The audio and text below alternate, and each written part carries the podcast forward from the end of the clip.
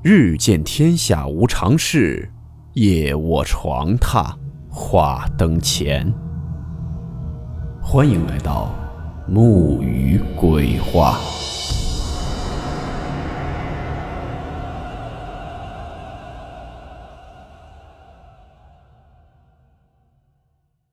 大家好，我是木鱼。今天这个故事是取自于红尘山海的微信公众号。故事名称：猪肉上的手指印。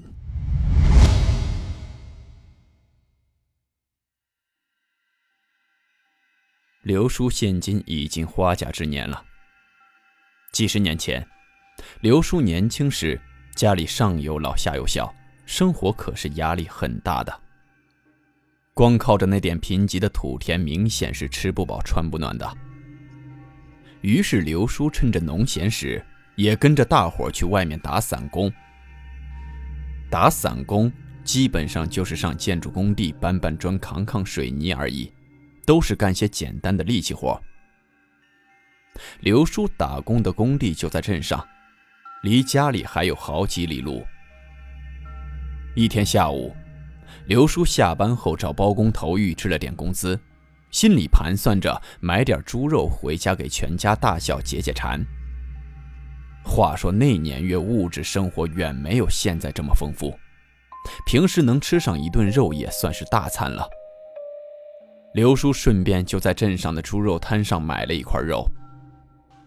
以前买啥东西是没有像现在买东西一样，商家会用塑料袋给装东西的。那时候买糖果一般都是用纸包起来，外面再用细绳子捆扎起来的。如果是买猪肉的话，一般是那师傅用刀在猪肉上面扎个小口子，再用撕成小条的棕树叶从那口子穿过去系起来。现在农村里要是过年杀了猪做腊肉的话，基本上都还是使用这个方法的，以便于把腊肉挂起来晾晒。刘叔提着猪肉，嘴里哼着小曲儿，高高兴兴地往家里走。如愿以偿地预支到了工资，口袋里有钱了，换谁都很开心。话说刘叔紧赶慢走，天也渐渐地黑下来了，月亮也隐隐约约地露出了头。其实老辈人都知道，走夜路不带猪肉，带猪肉就不走夜路。因为猪肉比较容易招惹不干净的东西，而当时刘叔血气方刚、年轻气盛，自然就不信这些东西的。那时候交通还不发达，没有路灯，也没有车座，刘叔身上也没带手电筒，只能就着朦朦胧胧的月光步行赶路。这时候，刘叔走到了一个地方，周围没有人家。但是这是回家的必经之路，前面有条小河沟，上面搭了一块木板当桥。刘叔刚刚跨过桥，突然间感觉自己手里提着的猪肉，好像被什么东西猛地拉了一下。刘叔回头一看，后面也没看到有啥东西。刘叔就自言自语嘀咕了一声，转头又继续走。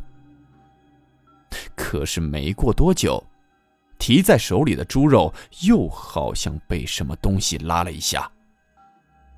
刘叔以为右手是提肉时间久了有点麻木了，于是站着停了一下，把猪肉从右手换到了左手。可是换到左手，好像还是没啥用，后面似乎还是有什么东西一路跟着，时不时的。在拉扯猪肉，刘叔有点纳闷，心里想着是人是鬼，我倒要看个清楚明白。于是，刘叔猛然间一回头，看到的却是平生最恐怖的一幕：几年前已经病死了的邻村的一个人，面无表情地站在面前，在朦胧的月光照射下。这人的面容也更显得异常惨白。刘叔哇的大叫一声，一下子瘫倒在路上，而那个人也突然间消失不见了。过了好一会儿，刘叔才哆哆嗦嗦地爬起来，拼命往家里跑。回到家里，刘叔喘着粗气，把自己刚才在路上碰到的诡异之事跟家里人说了一遍。刘叔的母亲听说了，赶紧把猪肉拿到灯光下一看，不禁也吓了一跳。猪肉下面明显的有几个乌黑色的手指抓痕。可是刘叔很清楚的记得，自己买这块猪肉是没有任何手指抓痕的。刘叔的母亲二话不说，直接把猪肉丢到了门外垃圾堆。虽然丢了很心痛，但谁也不敢吃了。刘叔也跟着病了一场，断断续续搞了半个月才好起来。后来听人说。原来邻村那个已经病死的这个人，他的棺材就摆在那条路附近的田地里。因为这个人那时生病去医院治疗，在医院住了几天院也没有治好，后来就死在了医院。当时都是土葬，这人的家属从医院把尸体拉回来，按风俗习惯，死在外面的人是不能再进家门的。所以只能放在野外摆几天，请道士做下法事，然后就下葬了。刘叔买点猪肉，本来是想给家里人解解馋的，谁知道这半路杀出个鬼魅，被鬼魅先解了馋，尝了鲜了。从那以后，刘叔走夜路，再也不敢提着猪肉了。